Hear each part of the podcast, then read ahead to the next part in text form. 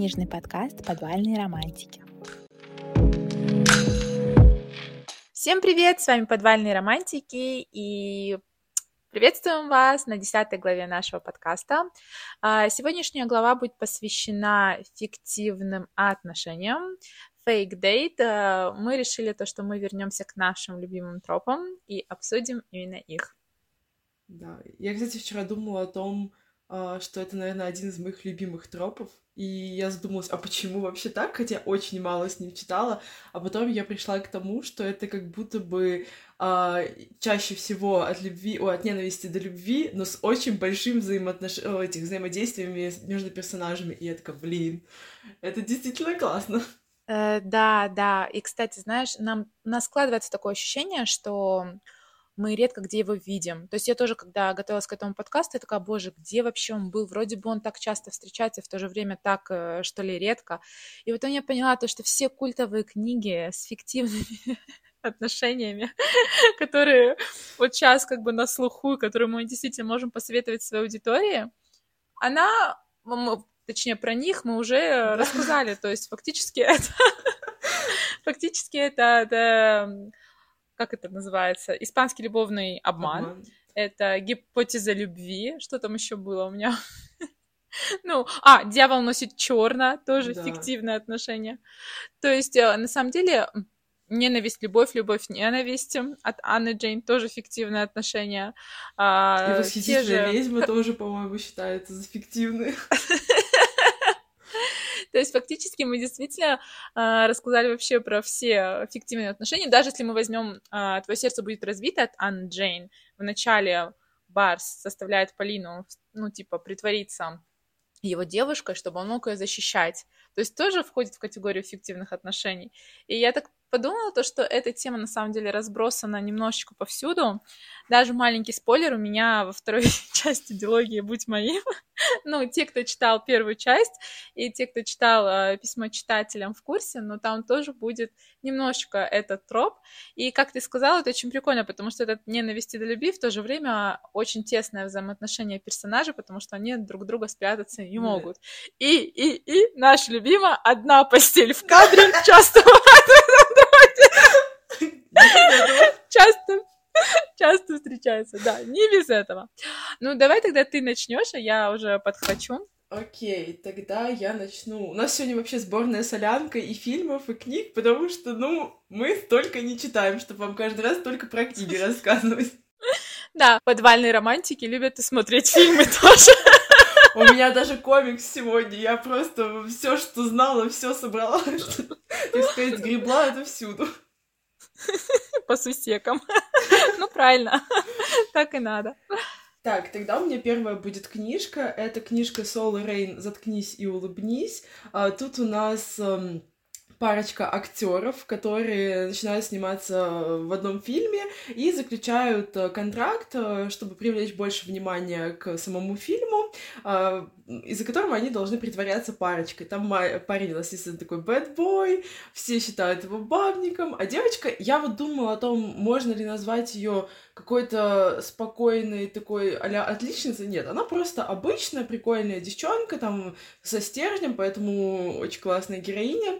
И вот они, получается, начинают притворяться парой, при этом готовиться к фильму, им там нужно учиться танцам, там есть горячий э, учитель танцев, которому наш главный герой начинает ревновать главную героиню. И вот, э, опять же, это ревность э, в книжках, мне кажется, в любом тропе ревность — это всегда так классно.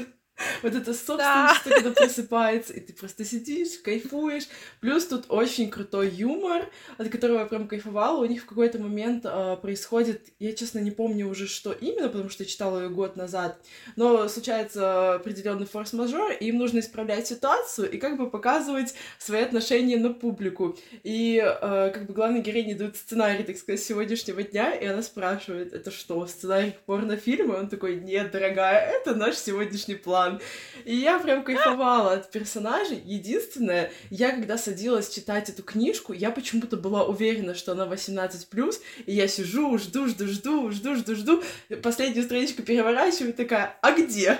А где? А потом и только в конце, когда я уже дочитала, я посмотрела, что это 16+, и я немножко расстроилась, потому что, мне кажется, там отлично вписались и 18 сцены, но это исключительно моя проблема, моя невнимательность, но история и без того прекрасная, такая, мне кажется, на лето это вообще идеально, потому что, если я не ошибаюсь, там еще такой теплый Лос-Анджелес, очень классно передана атмосфера, свидание на, как это называется, господи, на кладбище, по-моему, у них было.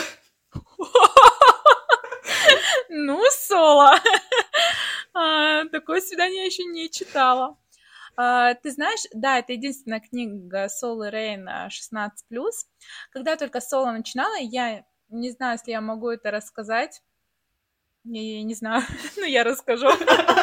Когда только Соло начинала, а, ей написала моя редактор из Клевера Алина, и она предлагала ей написать книгу в Клевер, тоже 16+, потому что Соло, типа, на тот момент Клевер не издавал романы 18+. На самом деле, романы 18+, это так здорово, потому что это я тропу в Клевер протоптала, свободу себе отвоевала. А, и я помню то, что они пытались как-то все это на русские реалии перенести или еще что-то. И Соло вот мне жаловалась о том, то, что она не может писать про Россию, она вот именно хочет писать про Америку, это все ее супер вдохновляет. И я тогда ей сказала, пиши, пиши вот именно все, что тебя вдохновляет, не надо ни под кого подстраиваться. И на самом деле сейчас, а, глядя вообще на весь бум, который происходит с ее книгами, я очень рада. И если мы можем уже сделать анонс, мы, наверное, его сделаем здесь. Мы, конечно, обязательно повесим еще и в телеграм-канале. Но с понедельника наш книжный клуб начинает читать Tough Guy Soul Rain. И, touchdown. значит, выпуск... А, тачдаун, простите, тачдаун.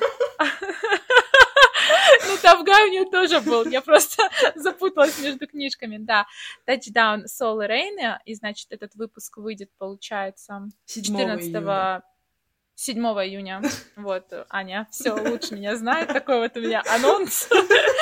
Так, значит, тачдаун 7 июня выйдет наш книжный клуб, поэтому обязательно читайте с нами, обсуждайте с нами книги. Я знаю то, что книжный клуб очень многим нравится, потому что я получаю огромное количество сообщений именно личных, так что нам очень здорово читать вместе с вами книги, не пропускайте.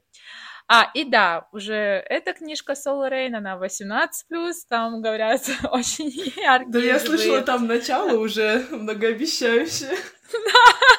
Я, кстати, очень хорошо помню, но я это все оставлю вообще на наш э, книжный клуб, потому что мне есть что рассказать про эту книгу.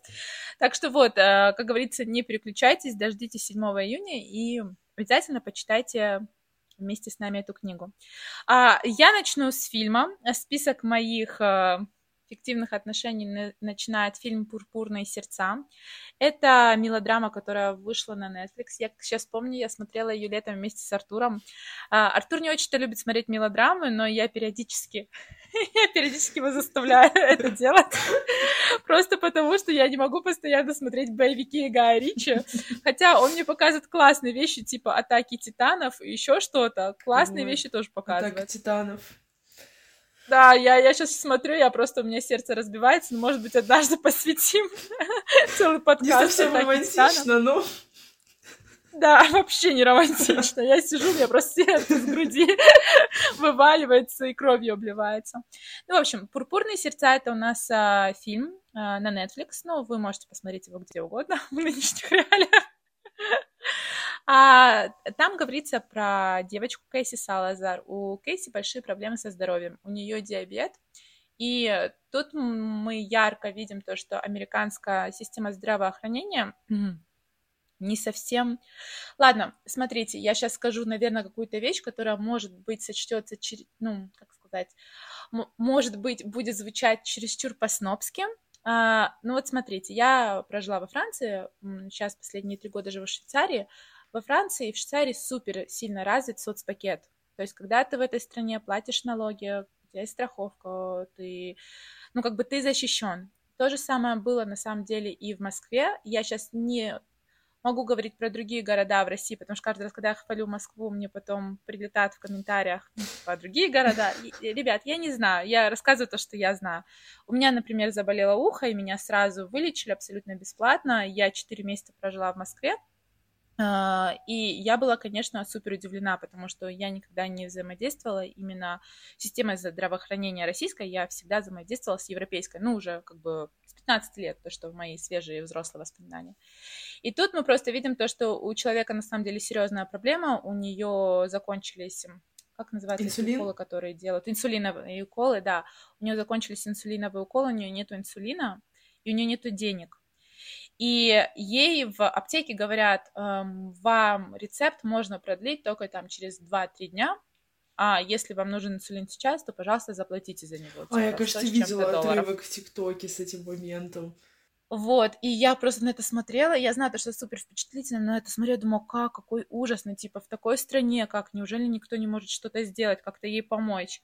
То есть у нас Кейси оказывается на самом деле в такой патовой ситуации, когда для здоровья ей нужно придумать какой-то выход вообще из всего этого, потому что денег у нее нету, инсулина у нее нету, и она встречает э, некого Люка Мэроу, это мальчик, э, которого тоже было довольно-таки некрасивое прошлое и который решает покончить с ним и идет на службу в армию. У американцев э, в армии, которые в армии, то есть военных огромный тоже соцпакет, то есть у них там бесплатная медицинская помощь, у них там на самом деле много всего, там даже по кредитам, все такое, все такое, то есть они очень поддерживают эту прослойку населения. И он, понимая то, что у него проблема, а, предлагает ей решить ее именно так, типа, давай поженимся, и тогда ты получишь все те блага, которые, ну, предоставляет государство мне. И вот они вот так вот начинают свои эффективные отношения. Чем мне супер понравился этот фильм? Мне понравилась героиня. Она такая, она певица, она очень сильно горит своим делом, она творческая, этом такая феминистка, то есть, эм, как правильно сказать, она привыкла э, рассчитывать на себя, поэтому ей очень сложно дается, ей очень сложно принимать помощь от того же Люка, и вот это вот ее борьба внутренняя, ее чувство юмора, как она его подкалывает, и там, короче, происходит такой момент тоже как бы надлом, драма, э, это действительно мелодрама, да, то есть э, и в этот момент она оказывается рядом с Люком. То есть она оказывается действительно единственным человеком, который вытаскивает его из этой черной дыры, ухаживает за ним, ну, то есть потому что он военный. И чем мне тоже еще очень сильно понравилось это, этот фильм, тем, то, что под конец вся эта история их с фиктивными отношениями, я немножко проспойлерю, раскрывается. То есть персонажи сталкиваются с тем, что они сделали, и Артуру, наоборот, это не понравилось. Он такой, ну, блин, оставили бы их в покое. Бедные так персонажи. Типа, она, ну, болеет, да. У него там тоже, он пошел в армию, потому что ему нужно было искупить какие-то грешки, ну, знаешь, э, внутри себя mm-hmm. и перед семьей, и, и он хотел, чтобы семья им гордилась, то есть у него действительно был очень такой плохой бэкграунд в подростковом возрасте, и, конечно, когда еще и его из армии как бы погнали, да, а, это Артуру вообще не понравилось, такой, ну, блин, он же, ну, типа, из благих намерений это все сделал, как же так получается, как бы нет справедливости какой-то. Я такая, мне кажется, это очень жизненно, то есть он мне на самом деле очень сильно понравился именно персонажами, их взаимодействием и то, как они стали спасением друг для друга, вот. Ой, что ты сейчас сказала вот этот сюжетный поворот про концовку, я такая, да блин, это драма, я не знаю, я в последнее время, мне так сложно проживать всю эту драму, я прям готова и книжки, и фильмы закрывать, и все такое, боже, нет, я не могу, я не готова. Но я потом возвращаюсь, все равно досматриваю, дочитываю, но как-то в последнее время мне это все очень тяжело дается. А, не знаю, вот меня как раз-таки наоборот, что в последнее время на какую-то такую драму подтянула. Я вот прям не могу найти эту книгу, которая разобьет мне сердечко, потому что я не хочу читать какие-то супер тяжелые книги, ну, типа там «Маленькая жизнь» или еще что-то. Мне хочется все-таки остаться в своем жанре New Adult, но найти вот именно тот вот... Э, недавно в ТикТоке смотрела, как девочка читает Артур Луэдель, она прям сделала такой читательский э, дневник, знаешь, когда mm-hmm. читатель записывает себя во время чтения.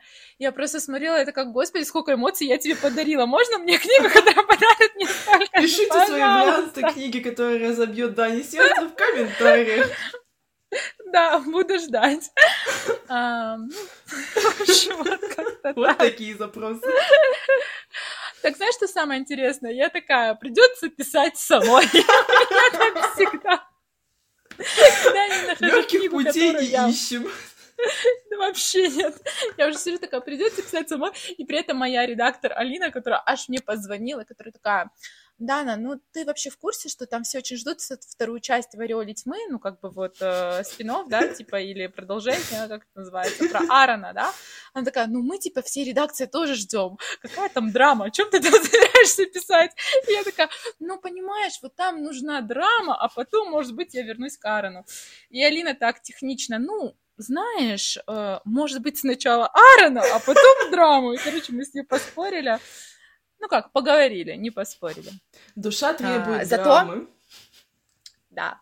Зато Алина мне рассказала про все-все-все-все-все планы, которые вообще будут у нас в сентябре э, осенью, поэтому я прям предвкушаю, тоже очень сильно жду конец, когда выйдет вторая часть. Да, оно еще даже не началось. Я уже, я уже сижу и жду его окончания. Так вот. Ну давай, следующую по списку. Я, как всегда, отвлекаюсь от темы. И мы все очень любим эти отвлечения, так что ничего страшного. Так, у меня следующее будет Наверное, тогда тоже про фильм расскажу. Я его сегодня второй раз пересматривала с утра, чтобы вспомнить, что там вообще происходило. И вообще, так, знаешь, очень э, живенько у меня утро прошло. Я книжку дочитала, потом фильм посмотрела, ночью я досматривала э, аниме, про которое тоже, тоже сегодня буду рассказывать. Такая, блин, продуктивность. В общем, фильм называется «Пара на каникулы». В главных ролях Эмма Робертс и Люк Брэн, по-моему, что-то такое. Суть в том, что Девушка каждый, естественно, праздники празднует со своей семьей. Ей уже почти 30, по-моему, по-моему, возраст точно не был указан.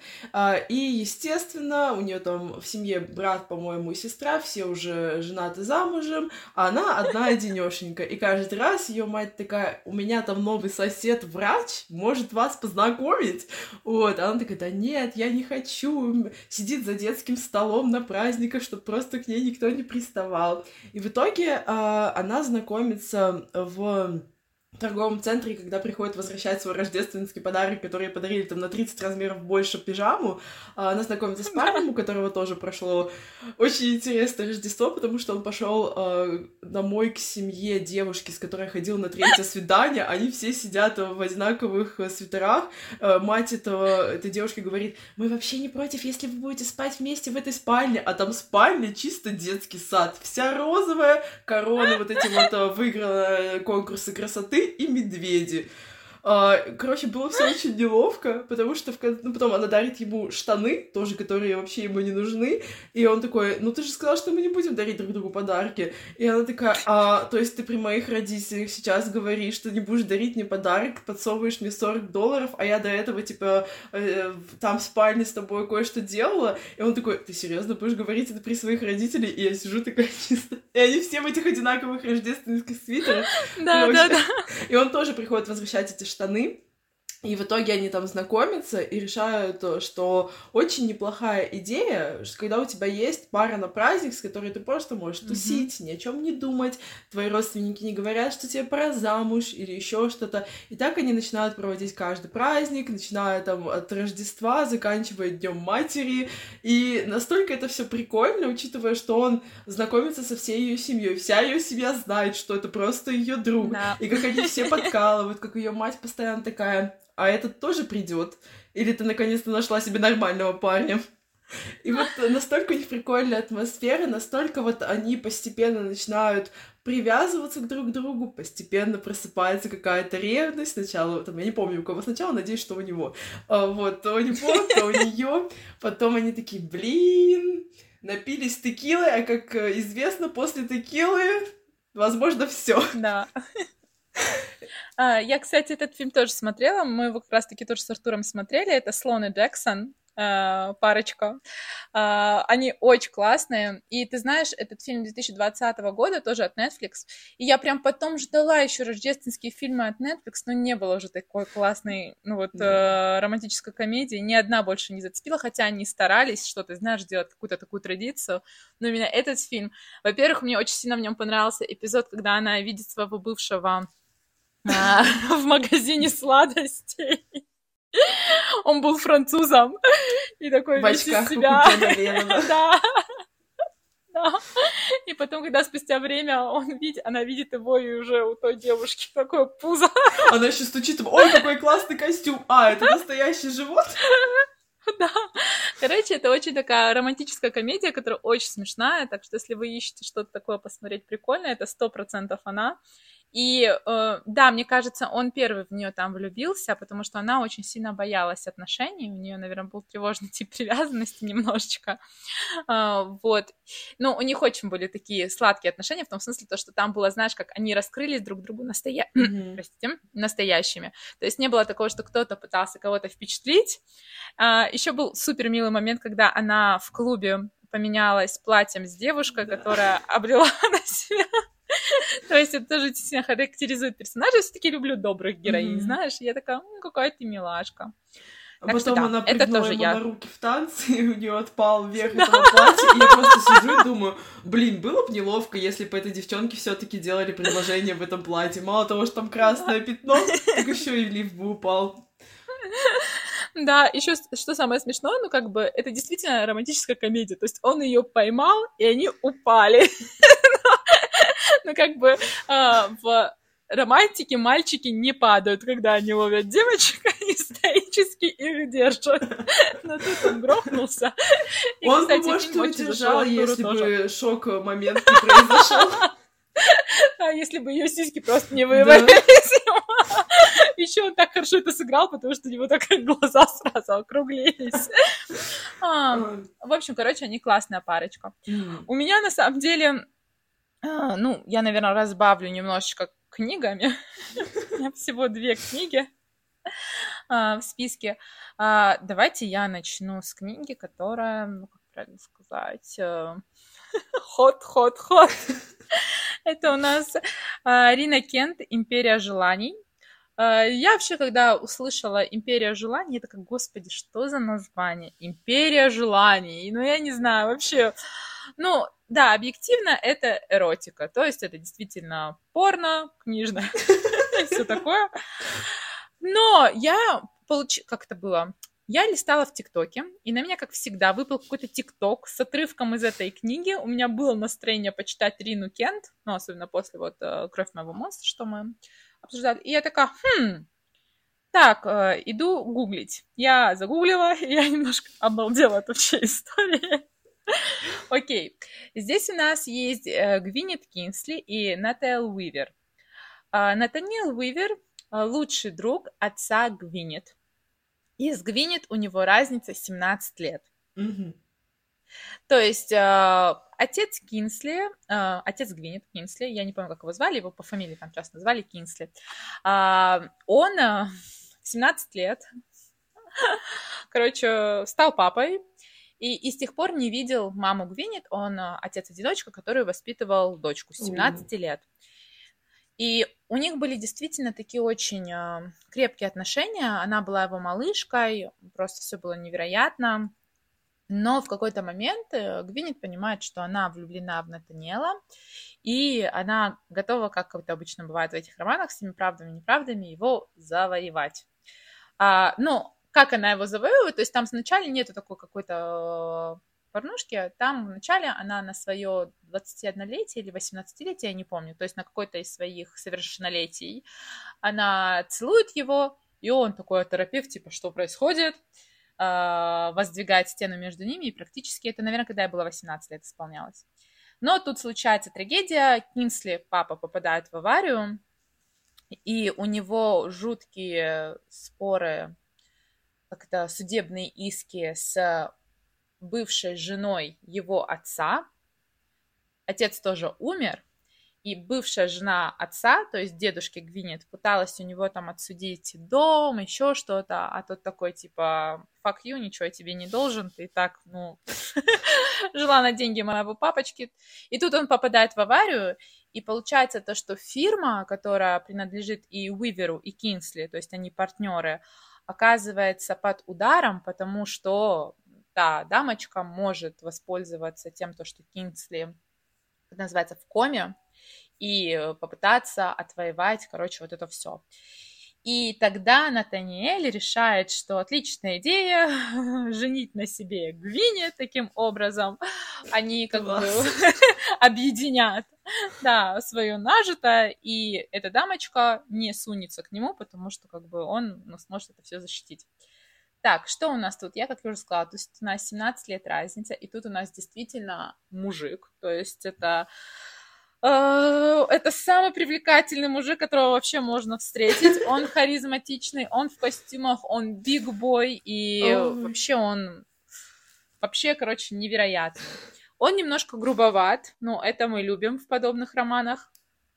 И у нас есть Гвинет, которой 21 год уже на тот момент и которая вроде как заперла чувства свои к нему глубоко в сердце, она уже там пытается с кем-то встречаться, а его, как ты говоришь, ревность, его начинают бесить все эти мальчики, которые вокруг нее, то есть он начинает прям рычать, и все такое в прямом смысле слова.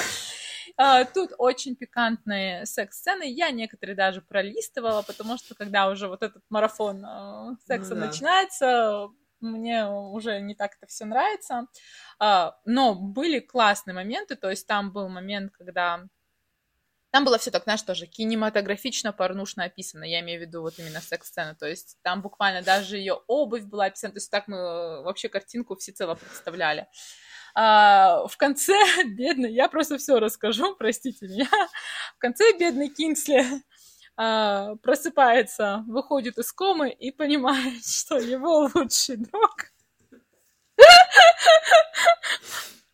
грубо говоря, переспал, мягко говоря, переспал Очень с мягко его. говоря. Очень мягко говоря. Пока он лежал в отключке, этот чувак взял и переспал с его дочуркой. И я помню, что я дочитала книгу, я просто так Артура поймала, такая, вот вопрос. Вот у тебя есть дочь. Ты молодой отец. У тебя есть дочь, и твой лучший друг. Откуда я его с десятого этажа сброшу. Я такая, что?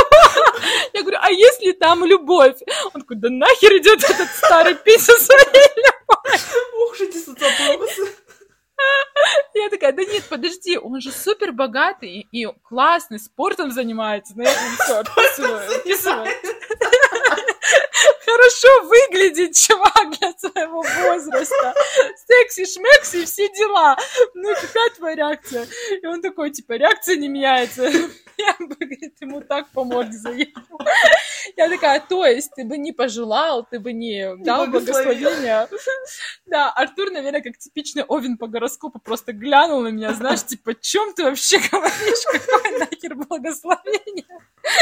Я поржала, и я подумала, что действительно но в этой книге все заканчивается хорошо. Кинсли понимает, что его дочка Гвинет нуждается в Натаниэле, и через переступая через себя, чтобы вы понимали, он врезал Натаниэлю, то есть там такие моменты тоже были, то есть там была вспышка гнева, все такое, там не было такого, не было такого, что он проснулся и такой, а, вы чокаетесь, а, ну я за вас раз, да, нет, такого не было.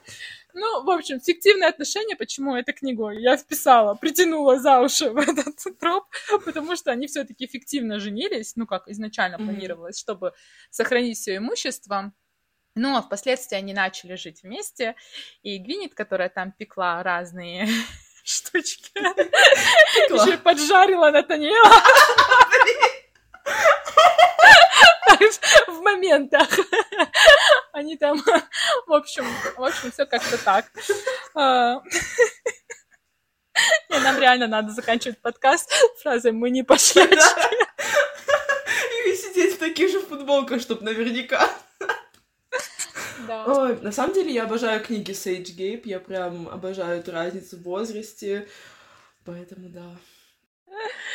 Ладно, тогда давай следующее, что у тебя.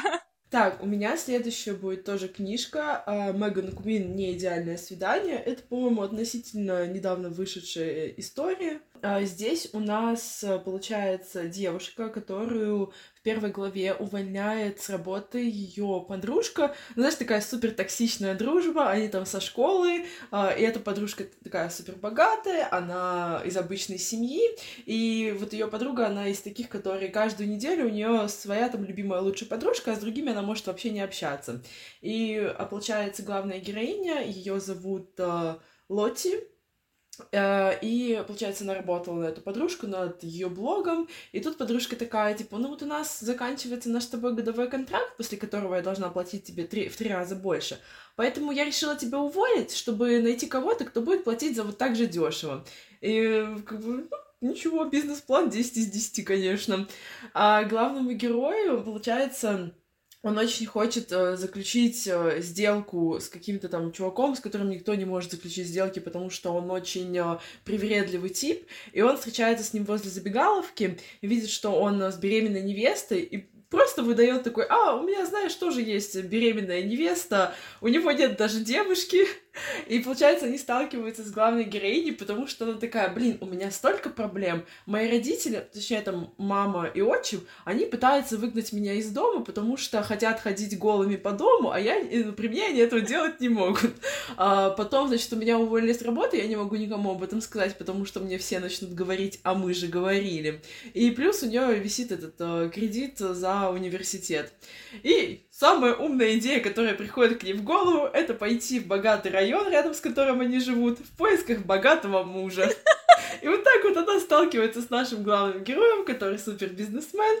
И они такие, типа, что-то общаются. Она говорит, слушай, а я тут, кажется, потерялась. Вообще, куда идти? Потому что я ничего не понимаю. И она разговаривает с ним, ну, прям а, не соблазнительно, а просто как, как хочет. А, и он такой, блин, она красивая. Удивительно, он сразу посмотрел на ее глаза, а не то, что было в спортивном топе. Он такой, блин, такие глаза красивые. Слушай, а может давай встретимся вот э, там тако поедим и поговорим? Не, не, не так, буррито. И она такая, блин, ну ладно, да, и посмотрю, куда мне идти, вбивает в Google Maps э, свой адрес, чтобы понять, куда пойти, и потом еще удивляется, а как он узнал ее адрес, чтобы отправить ей цветы. Ну, короче... Классика романтических историй. Да. Суть в том, что они э, заключают контракт, потому что ему нужна девушка, чтобы заключить вот эту сделку, чтобы с, по, сблизиться с этим вот э, чуваком.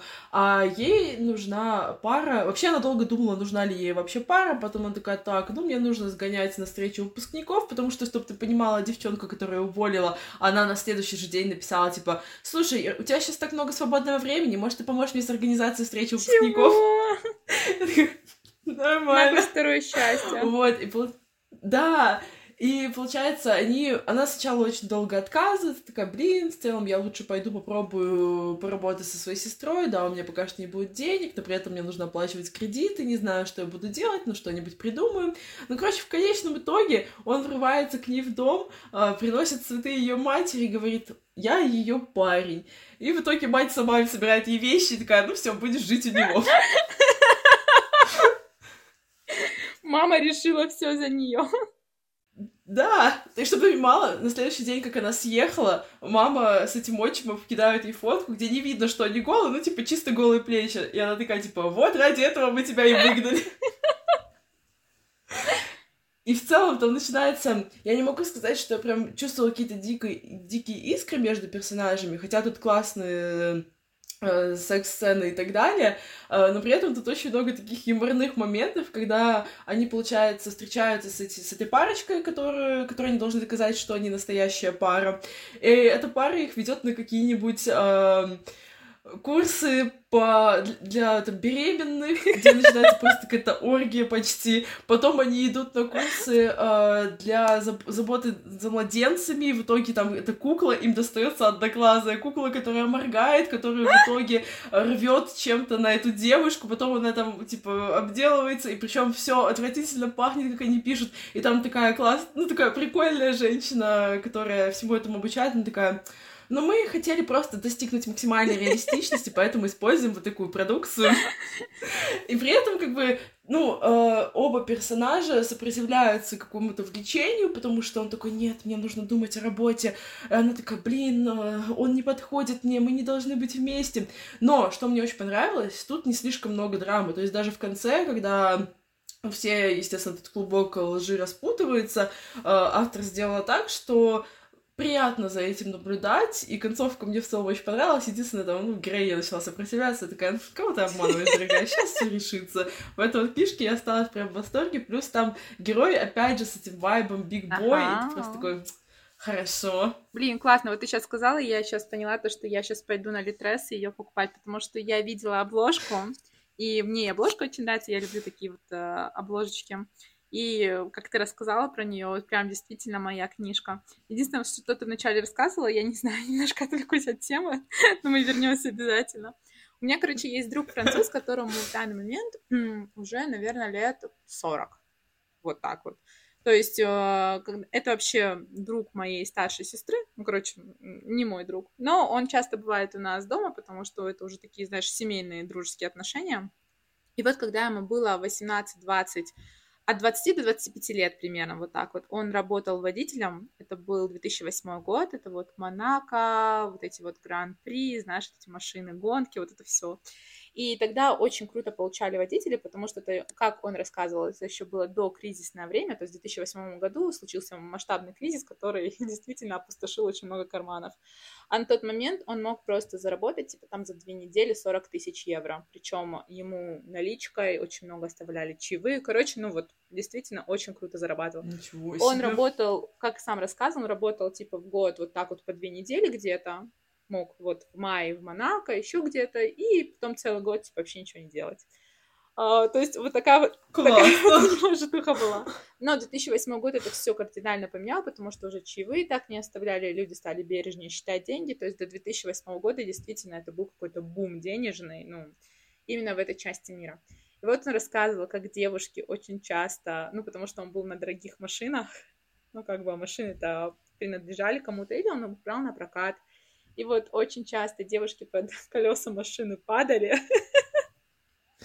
не зная, что там просто водитель, а не сам человек. И он говорит, вот Боже. такая вот отчаянно так ищет богатых мужей, и на самом деле его это так смешило, потому что он говорит, я, говорит, мне, говорит, приходилось максимально аккуратно ездить, а Монако это вот такой маленький клочок земли, то есть супер маленький. И при этом там полицейские просто на каждом шагу, там все супер в камерах защищено, и движения как такового нету, потому что там вот просто когда едешь, ну, постоянно какая-то пробка, если только ты выехал из Монако, вот ты поехал куда-то тебе надо, да, вот так в центре, там на самом деле.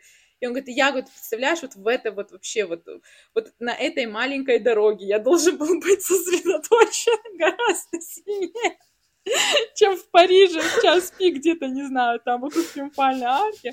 Потому что, говорит, реально мне просто сыпались под колеса девчонки. Я такая, как интересно ты жил. Вот. И наша героиня тоже, видишь, как она сразу в дорогой район пошла искать богатого мужа. Ну. Я называю это стратегией. Ну, не зря научилась бизнес э, там колледже или где-то там. Да, научилась. А я тоже вернусь как бы к нашим баранам. Uh, у меня в списке следующий сериал это Бир... Бриджертон и первый сезон. Uh, Единственный, который я смотрела. Да, о, как классно. В общем, Бриджертон и первый сезон это вообще моя любовь любовная. У меня есть лучшая подружка Сара, она итальянка, и я помню то, что она должна была ко мне прийти в гости, а мы рядом живем, то есть она захаживает ко мне периодически как к себе домой, даже уже без предупреждения. И вот, значит, звонок в дверь, и Сара на пороге, у нее просто глаза размером с блюдца, и она такая, ты посмотрела этот сериал? Я такая, какой сериал? Что? О чем она там вообще говорит? Она такая, Бриджертоны. И я такая, хм, ну ладно, давай. Короче, она ушла, я тем же вечером включила его. Что примечательно, на тот момент, я не помню, на Netflix еще не было, сейчас уже тоже нет, но не было русской озвучки, а когда смотришь его на английском, ты знаешь, вот этот шарм немножечко того времени, ну, типа вот викторианская Англия или еще что-то, он как-то немножко теряется, потому что английский супер, ну, как я уже до этого говорила, супер простой язык. Ну, по крайней мере, mm-hmm. э, в этом сериале. Я помню то, что я включила в какой-то веке французский дубляж, что я практически никогда не делаю. Но мне просто нужно было, знаешь, вот кусочек вот этого вот какого-то вы. Возвышенности. Потому, да, возвышенности, потому что во французском тоже есть и вы, и ты, и вот эта вот вся вот э, псевдовоспитанность, ну, знаешь, это все присутствует. И я помню, как я... Ну да. И я помню, как я смотрела, и я, посмотрев первый, первую серию, я поняла то, что все это у меня будет бессонная ночка, я досматриваю этот сериал до конца. потому что Дафна и Герцог в первой же серии договариваются о своих фиктивных отношениях. Если вдруг кто-то не знает, о чем речь, то я немножко коротко расскажу о сюжете. Э, значит, во-первых, Бриджертоны э, базировались на книге, которая называется «Герцог и я». Автор книги Джулия Куин. Честно, я книги не читала, я даже не смотрела, э, даже не заглядывала в них. А, но у меня есть подруга Вика, которая что-то там читала, и она немножко возмущалась по поводу цвета кожи главного персонажа, потому что в книге он все-таки блондин голубоглазый, настоящий герцог. А я ей просто такая, ты видела этого черного красавчика? Вообще, какого цвета. А, беру, покупаю и все такое. Харизма а, делает свое. Да, в общем, у нас есть Дафна Бриджертон. Она, как правильно сказать, она Э, первая дочь в дворянской семье, кем она там была, да? То есть она ну, тоже... да, старшая. Старшая дочь... Э, да, она старшая дочь была дворянской семьи, или, по-моему, такой титул был у нее.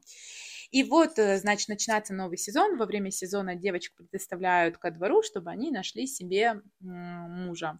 Там есть королева, про которую можно посмотреть э, сериал «Королева Шарлотта», я про него тоже уже рассказывала, я, кстати, досмотрела, и, кстати, вот маленький дисклеймер, я в подкасте сказала то, что там 8 сезонов, 8 э, серий в одном сезоне, потому что у Бриджертон обычно бывает 8-10 серий, ну, на моей памяти, mm-hmm. а тут, на самом деле, мини-сериал, то есть там всего 6 серий, так что я вас немного дезинформировала. Но это я про королеву Шарлотту. Обязательно посмотрите, потому что этот э, сериал, он очень трогательный, очень классный и очень сильно разбил мне сердце, но при этом заставил меня верить в любовь. А сейчас мы вернемся к Бриджитонам, который тоже не менее классный, но просто чуточку менее трогательный, хотя там тоже присутствовала драма. В общем, Дафну, э, королева Шарлотта, окрещают бриллиантом, но такая проблема заключается в том, что у Дафны есть брат Энтони, который прогоняет всех ее ухажеров, не давает ей возможности э, выйти нормально замуж. Будто там он ей какого-то старика... Энтони. Да, Энтони а, то он ей там какого-то старичка пытается навязать, еще что-то, еще что-то. В итоге от Дафны начинают все воротить нос, и она понимает то, что она попадает в очень уязвимое положение, когда все ухажеры разбежались, а ей необходимо сделать партию, это ее сезон, ее момент. И они договариваются с герцогом Гастингсом, который вообще не собирается э, жениться, который поклялся своему отцу, что он никогда не женится и что их фамильное древо закончится именно на нем. Э, они договариваются то, что они будут играть влюбленную пару, и они вроде бы играют эту влюбленную пару. Там были очень прикольные моменты. Кстати, знаете, что мне супер нравится в Бриджертонах? Это то, что девушки в них, я не знаю, если это правда, и в ту викторианскую эпоху вообще девочкам не рассказывали. Кстати, надо про это прочитать. Не рассказывали о сексе вообще ничего. Ну, типа, даже мать перед тем, как выдавать дочку замуж, не рассказывала, как это работает. Я не знаю, но тут на самом деле показано то, что девочки вообще ничего не знают, как это все происходит. И там были моменты, когда герцог буквально объяснял Дафне, как ей надо себя потрогать, чтобы получить удовольствие, и он был очень удивлен, что она этого не знает, будучи уже довольно-таки взрослой дамочкой. И там действительно такая, ну, так, как это правильно сказать, действительно показана параллель между мужчинами и женщинами, в том смысле то, что мужчины в борделях, женщины дома там крючком вяжут, вышивают. То есть э, вот тоже такие феминистические нотки, которые мне очень понравились. Ну и, конечно, фиктивные отношения, которые впоследствии перерастают в настоящую любовь. Там действительно не обошлось без драмы, но в конце родились красивые мулати... мулатики, бейбики. Я была счастлива. Вот. Я помню, когда началась эта драма в конце, я думаю, боже, пожалуйста, ребята, давайте не будем долго на этом заостряться, давайте вы будете счастливы, потому что когда они там все такие грустные ходили, на портрет там становились позировать, и такая улыбку на лицо, улыбку. Ой, боже. Ты знаешь, э, Бриджертон — это вообще такой яркий пример того, то, что э, женская литература вот со всеми этими взлетами и падениями эмоциональными, она может быть классно экранизирована. Э, что-то такое супер эмоциональное может быть круто подано, потому что, как правильно сказать, женскую литературу всегда немножечко критикуют за то, что героини слишком overreact, как это правильно по-русски сказать, то есть они слишком кипятятся, слишком ре... остро реагируют на какие-то вещи. Да, эмоциональные, вот. То есть э, очень часто именно нашей литературе, вот если мы говорим про Young Adult, New Adult и вообще SLR-романы, э, такая критика приходит типа, почему она истеричка, почему то, почему все. И хочется всегда сказать то, что эмоции героини в таких романах — это то, что движет сюжетом. То есть фактически нет же каких-то супер таких серьезных детективных поворотов или еще что-то. Есть эмоции героини, то, как она ощущает себя в данной ситуации, и то, какие она принимает решения, исходя из своих э, внутренних тараканов, а, страхов и все такого. Поэтому я на самом деле очень сильно люблю книги, где... А, вот, например, я же забыла сказать. Постучись в мою дверь. Э, да, господи, я же забыла про это. Я забыла, тебе даже написать это в список. Ну вот, если мы возьмем культовый «Постучись в мою дверь», тоже, кстати, про фиктивные отношения, что я, видите, не отхожу от темы. Я говорю по теме. Я подчеркиваю этот факт. А, в общем, а, там же еда, эда, господи, еда. Там же это и могла, не знаю, вазу об стенку так бабах, да, и на Серкана наорать, и вообще. Честно, я тоже э, смотрела последние сезоны как бы отрывками, то есть меня, конечно, всегда в турецких сериалах самое начало привлекает, и Серкан Булат вообще, это Серкан Булат на пьедестале. Но вот именно этого мне иногда не хватает, вот какой-то вспышки эмоций в книгах и в сериалах, когда происходит вот какая-то истерика, когда летит в стену, как я сказала, ваза, я такая, ух, давайте, страсть, разбираемся, эмоции. То есть это все я очень люблю в книгах, и Бриджертон яркий тому пример, то, что это можно все супер классно, красиво подать, потому что и второй сезон, я знаю, ты не смотрела про Энтони, но там тоже mm-hmm. как бы а, немножко троп от ненависти до любви, и там вот прям, знаешь, знаешь, противостояние характеров, и в самом конце случается такой взрыв, когда когда он такой, я сказал тебе этого не делать, он такая, я сказала тебе не указывать мне, я такая, у сейчас начнется. Ну вот за это мы это все и любим, и очень здорово то, что такое появляется, и, и на самом деле такое было, такое было в нашем детстве. Я не знаю, в твоем детстве такое было или нет, но, например, «Дикий ангел» с Натальей Арейро. Я смотрела, будучи там шестилетней девочкой со своей бабушкой. Это аргентинский сериал, я не знаю, да, ты уже не то поколение. Ну, а, «Клон» ты тоже не смотрела? Нет. Окей, если тут есть именно миллениалы, мое поколение, вы понимаете, о чем речь.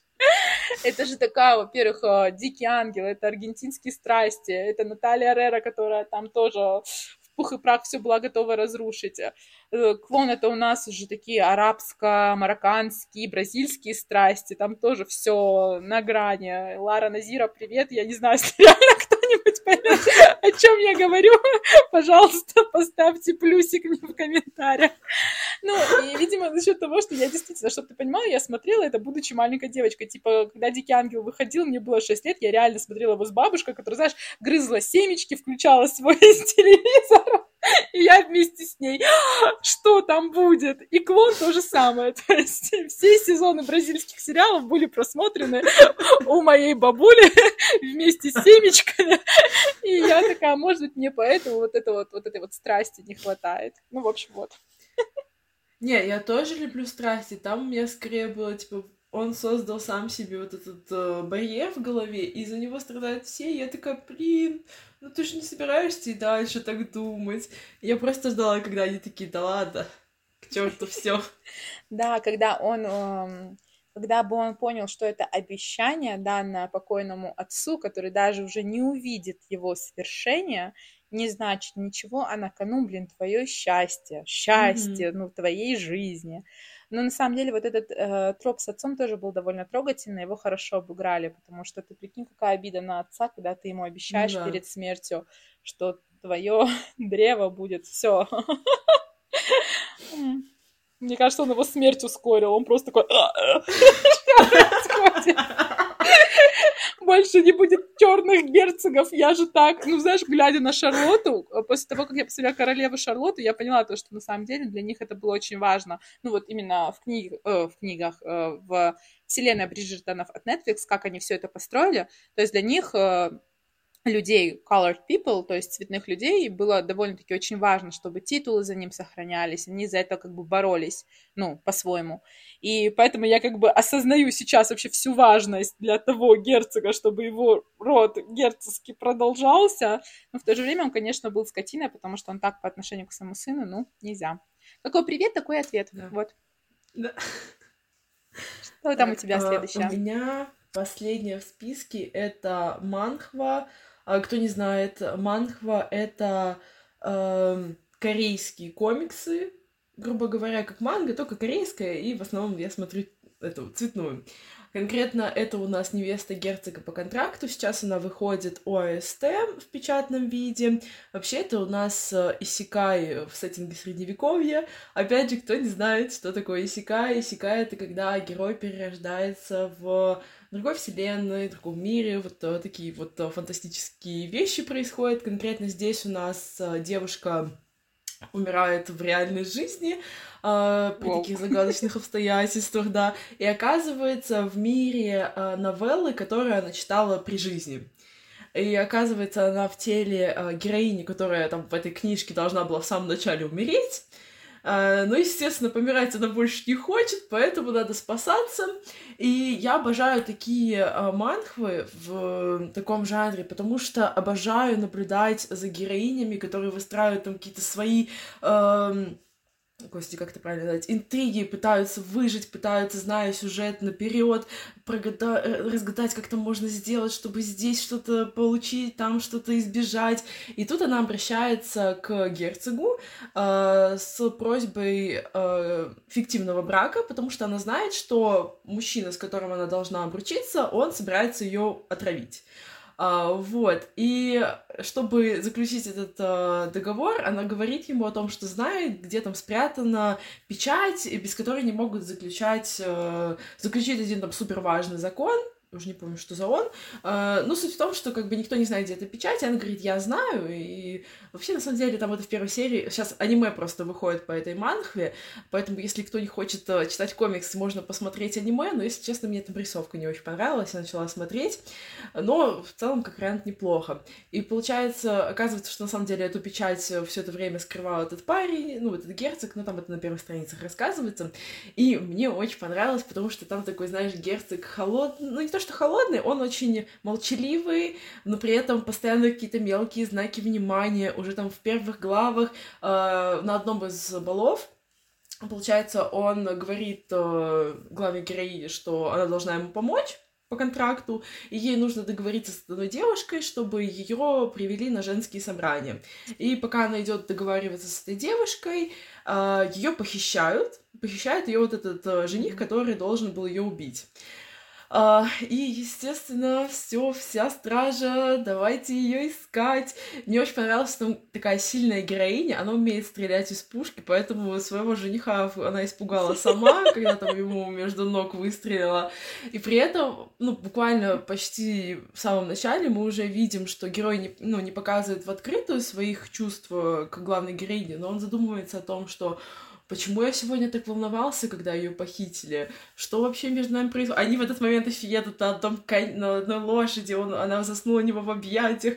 И, ну, блин, в целом, ты знаешь, именно в мантрах такого жанра, твой любимый троп, вот это убью все, как это называется, господи, только тронь ее, вот это вот все. Он там ради нее дракона убил, потому что там был охотничий турнир, и там на охотничьих турнирах в чем суть? А, получается, каждый рыцарь, каждый участник, он может преподнести в дар э, свою добычу какой-нибудь из девушек, и у девушки, у которой наберется больше всего добычи, баллов, так сказать, а, та получает звание королевы этого турнира или что-то такое такое. И он такой, ну, э, для своей девушки я сделаю все самое лучшее, поэтому пошел и убил дракона. Вот, и, ну, там, там еще появляется потом то ли бог, то ли, я не помню, священник, э, который сначала показывается как нам маленький мальчик, но потом он уже становится взрослым, но суть в том, что он, э, они знакомятся с главной героиней, и я не помню из-за чего точно, но он начинает заставлять ее называть, типа, зови меня дедуля, и потом этот маленький чиби персонаж появляется такой, зови меня дедуля, и вот это постоянно, и оно все такое милое, красочное, но при этом это одна из моих любимых э, манхв, потому что там не слишком все затянуло, растянули, то есть, э, да, есть сюжетная линия там с настоящей главной героиней, которая должна была быть с этим герцогом, как они все эту проблему решают, и вот в этой манхве реально это сделали хорошо, потому что я читаю много других, где уже, ну, пора заканчивать, ребята, а они все тянут и тянут, но при этом и не было скомканной концовки, поэтому я всем очень советую и в бумаге, и в электронке, и в аниме, это просто прекрасное произведение. Я, наверное, в аниме посмотрю, потому что у меня есть младшая сестра Алиса, которая вот как раз-таки э, смотрит аниме, она вот тоже тащится. С всего я недавно купила кимоно, и она просто в него нарядилась. Ей 10 лет, и она такая... «М-м-м». Она, кстати, сейчас учит китайский, и, э, короче, ей очень интересна вся эта азиатская культура. Ну, ты говоришь, что это корейская, но я думаю, то, что ей тоже понравится. А, я показала «Ходячий замок», э, и она прям в таком восторге была. То есть mm-hmm. я, я протаптываю другую, знаешь, связь между нами. И теперь она мне какие-то там вещи показывает. На самом деле очень интересно, потому что у меня есть младший брат Давид, которому 21 год будет уже, господи, да. В общем, когда он был маленький, я просто была тем человеком. Давид у меня в 6 лет посмотрел Гарри Поттера. Потом он, мы его вместе читали. Потом там были голодные игры, Перси Джексон. Я воспитала себе просто идеального partner in crime. Я такая, ты любишь все, что люблю я, и мы с тобой книги, фильмы, короче, все, все, все. Впоследствии он подрос, и мы дошли до такого, что он уже мне там фанфики отправлял, то есть он уже такой, типа, а ты это видела? А ты это смотрела? То есть он уже был тем человеком, который меня погружал в этот мир, рассказывал какие-то новости, ну, потому что я из него как бы уже выросла, да. То есть мой брат реально читал «Сумерки», мой брат действительно знает обо всем этом. И вот с Алисой на самом деле происходит то же самое, только сейчас я понимаю то, что она тянется к чему-то, чего я не знаю. Ну вот азиатская культура, вообще весь кей-поп, все это на самом деле не очень мне близко, просто потому что я этого всего не знаю.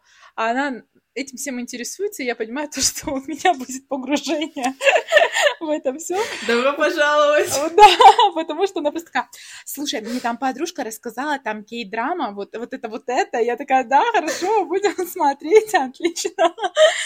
А вот еще рассказать, короче, она очень смешная, вот ходит в своем кимоно и довольная.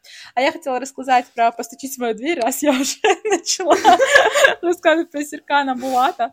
Короче, есть некий Серкан Булат, у него была, это турецкий сериал, и прежде чем вы начнете меня кидать тапками, те, кто вообще далеки от турецких сериалов, знаете, это культовый турецкий сериал. Этот турецкий да. сериал перевели на итальянский язык, его смотрела моя итальянка подружка Сара и пищала мне в голосовых сообщениях. То есть он был просто везде. У нас есть некий Серкан Булат, которого, который просто очень красивый. Его играет Керем Бурсан, или как его там фамилия. Короче, очень классный герой, очень красивый, прям в моем вкусе, все дела. И есть некая Эда Илдыс, которая играет Ханде я не помню, как ее зовут. Мерчел, по-моему. Да, Ханде Мерчел. Это просто невероятная красоты женщина. Я недавно mm-hmm. смотрела, как она тусовалась на Канском фестивале, но она просто красивая лань в женском обличии. И вот эти два героя сошлись, мне кажется, просто все лукисты, которые все это увидели, включая меня, мы такие, мы будем смотреть это, потому что это красиво. А, э, сериал начинается с того, что робот Серкан Булат э, заключает с Эдой сделку, ну, грубо говоря, я уже точно первую серию не помню, потому что ему нужно сделать так, чтобы его бывшая девушка Селин э, заревновала, вернулась к нему, и... а он жениться на ней не хочет. То есть Селин ставит условия, либо ты на мне женишься, либо мы расстаемся. Серкан жениться не хочет, и он придумывает план, по которому Селин начнет его ревновать и захочет бросить своего Ферита, которого она там нашла, который предлагал ей руку, сердце и все на свете. И типа, и заживу долго и счастливо. И что нужно знать еще, то, что э, фирма Серкана Булата предоставляла стипендию в университет, где училась Эда Элдыс, и по каким-то случайным обстоятельствам а, стипендия перестала финансироваться, и ей пришлось уйти с университета, то есть она не закончила свое обучение, хотя она очень хорошо училась, это была ее мечта, и она ненавидит Серкан за то, что он типа разрушил ее жизнь. И как это все начинается? Первой серии «Постучись в мою дверь» — это просто лучшее, что случалось, что случалось с турецкими сериалами. Я так вдохновилась этой книгой, что потом я просто написала «Под днем Парижа», где у меня был такой же вайб у Алекс и Марион. Сюжеты полностью отличаются, но вайб я просто не могла пройти мимо. Я такая, я своего Серкана Булата возьму и сделаю моим Александром Дюмон реалем. Так что, если вдруг вы смотрели сериал и ищете что-то наподобие почитать, берите «Под днем Парижа». Если вы читали «Под днем Парижа» и хотите что-то такое посмотреть, смотрите «Постучись в мою дверь». Кайфанете, получите невероятное удовольствие, тем более сейчас будет лето, это вот именно то, что доктор прописал. Ну, вот. кайфанете на первых сериях 30, а дальше уже как жизнь сложится, так и пойдет. Потому что там такая Санта-Барбара. Я в ТикТоках, например, досматривала этот сериал. Я такая, что? Мы рожаем под деревом? Ладно, хорошо. Самое смешное то, что у меня есть дядя, который недавно ко мне приезжал, ну, в Швейцарию просто погостить, нас всех повидать. Я смотрю, он что-то листает, знаешь, а он не сидит в ТикТоке или в Инстаграме, он сидит именно на Ютубе и смотрит YouTube Shorts, или как это называется. Mm-hmm. Я лично не смотрю это. И тут смотрю, он так внимательно что-то смотрит, я такая, что ты там смотришь? Он такой, да вот понять не могу, когда, говорит, у них дочка появилась. Элдис. И я просто такая, «А!» чтобы вы понимали, человеку 50 лет, он тоже вот так в ютубах шорт смотрел этот сериал. Он такой, да нет, просто на каком моменте мне, мне надо бы вернуться, мне надо бы узнать. Я такая, мамочки. Нет, сериал реально завирусился. А, вот. Это очень прикольно, что он завирусился, потому что я знаю много сериалов с похожим сюжетом. Их достаточно реально много. Там и «Ранняя пташка», и там что-то про чувака, который обувь делал. Но именно «Постучись в мою дверь» стал прям каким-то феноменом турецких сериалов. Прям выстрелил нереально. Наверное, все-таки из-за вот взрывности э, вот этой парочки, потому что в остальных сериалах я понимаю... Хотя нет, там тоже девочки с э, немножко поехавшие были. Да, ну, мне честно кажется, вот я тоже об этом думала. Сейчас а, ну вот как бы я тоже смотрела, я смотрела и раннюю пташку, и Джан Яман, конечно, тоже красивый, и его как напарница, я не помню, как ее зовут, Демет, кажется, Демет, я не помню фамилию. Она тоже очень такая харизматичная, классная актриса. А, тот, что про обувь, по-моему, назывался «Любовь на прокат», что такое там «Рыжая да, бестия». Да, да, да. И, и Омер, э, я тоже не помню, как его, тоже очень прикольный рамком, тоже классно все начинается. Мне кажется, с «Постучись в мою дверь» тут случился вообще такой коллаб Ханде и Керема, потому что Ханде и Керем, ну, они вместе. Во-первых, Керем, мы давно его не видели на экранах, ну, я как гуру турецких сериалов. Керем, э, Керем, на самом деле, у него очень интересная биография, потому что он в моменте, он фактически вырос в Америке. Я не знаю, если кто-то в курсе, он вырос в Соединенных Штатах, детстве переехал. То есть он реально очень хорошо говорит по-английски, с американским акцентом. Я всегда очень слушаю его сторис и просто восхищаюсь его манерой речи.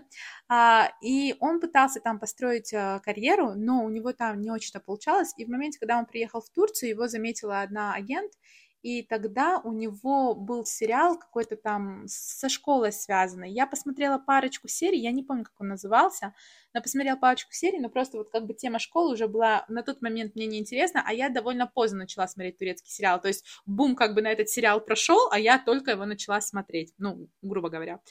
И я поняла то, что не так много сериалов было с ним сделано, и в моменте он действительно как бы исчез.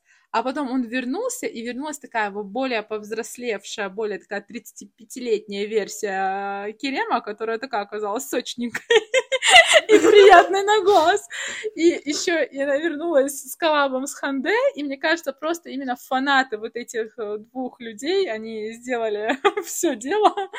Ну да, я тоже досматривала потом в ТикТоке вообще все окончание, потому что там действительно началась потом Санта-Барбара. И если ты не смотришь это по мере того, как это выходит, а когда уже потом на тебя сразу вываливается типа 60 серий, то, конечно, сложно такую объем информации как бы сразу посмотреть. А так, первый сезон лично я ждала, когда серии выходили раз в неделю, поэтому это, конечно, было гораздо проще. Я просто такая, ага, сегодня постучись в мою дверь. Но я начинала его смотреть, наверное, плюс-минус в то же время, потому что смотрела я его из-за твоих сторис в Инстаграме, и такая, что, турецкий сериал? Ну ладно, скованный, ладно, давайте. Что ж там, начинаем.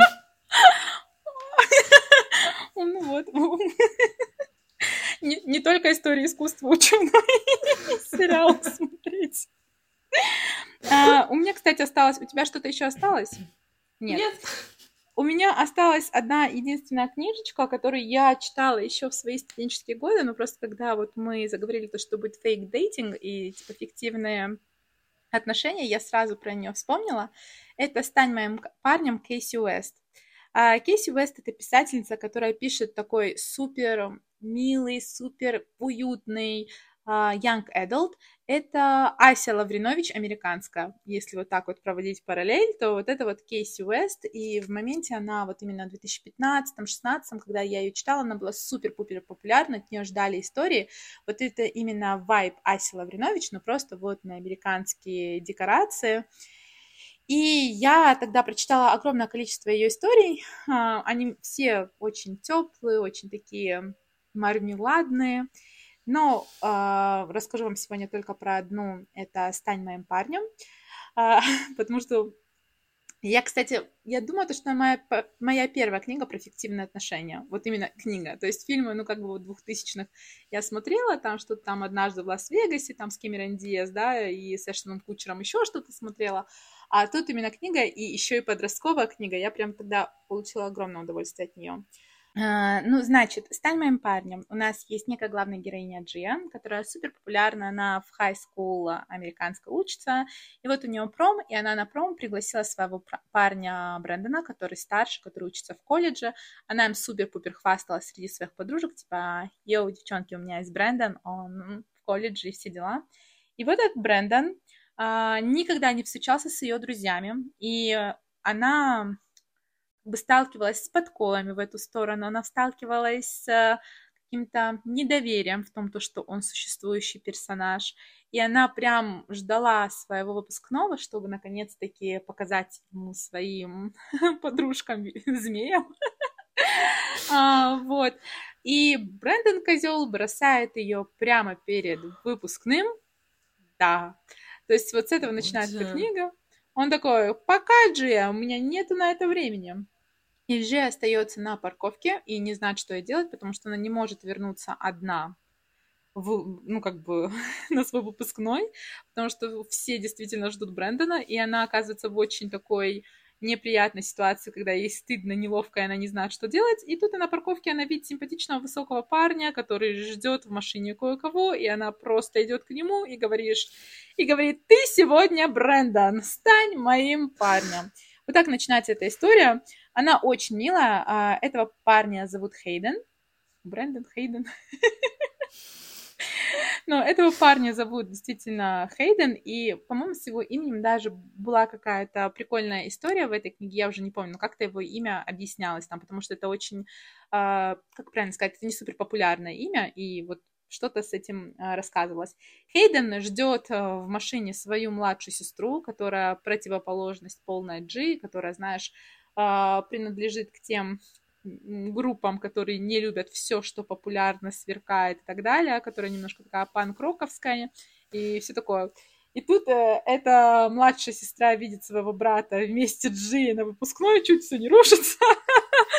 Но так начинается на самом деле такое вот приключение. А, примечательно то, что книжки Кейси Уэса Веста тоже очень тоненькие, то есть они вот прям, знаешь, на один вечер, ты садишься и читаешь, у Хейдена тоже была бывшая подружка, которая которая все соки из него там выпила, знаешь, это такая первая любовь, которая оставила шрам на сердце, и они даже туда сходили на вечериночку и притворялись парочкой. И впоследствии не так открылись друг другу, что, как это бывает в таком тропе, они поняли то, что именно они нужны друг для друга, э, друг другу. Я э, думала то, что я, кстати, возьму эту книгу, помнишь, у нас было от э, «Дружбы до любви», Потому что mm-hmm. тут очень похожий троп. То есть они вначале подружились, они раскрылись друг другу, а потом, ну, как бы у них случилась вот эта вот э, искорка. Э, тут все то же самое, но только они еще при, при, притворялись фиктивной парочкой. Вот. Ой, блин. Это у нее книжка тоже, по-моему, квартира на двоих, или это не ее? Квартира на двоих, по-моему, это не ее, потому что Кейси Уэст пишет именно Young Adult, но, может mm-hmm. быть, я чего-то не знаю. А, нет, э, квартира на двоих это Бет О'Лири. А, может, они в одной серии просто? Почему-то мне кажется, что у них обложки. А, нет, вообще нет. Кстати, вот эту книжку я бы тоже почитала. Нам, по-моему, ее на подкасте советовали, потому что там э, типа люди живут в одной квартире, но друг друга не встречают и общаются через да, записочки. Да, да. Мы с тобой как-то говорили о том, что нам нравится подобное, так что, может быть, даже почитаем.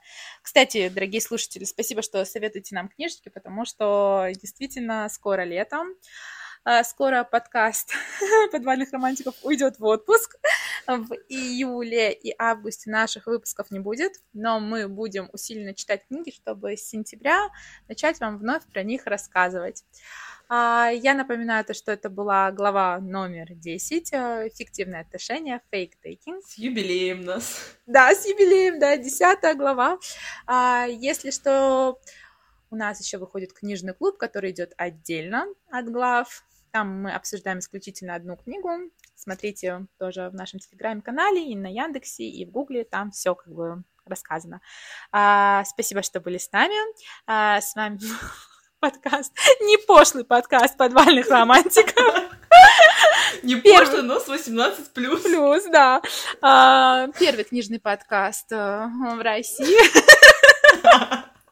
Нет, нет, я буду так заканчивать. И с вами была писательница Дан Делон и... И Анна Валерия. Всем хорошего дня, вечера, ночи, ну, как знаете, как обычно. Да, всем пока. Всем пока.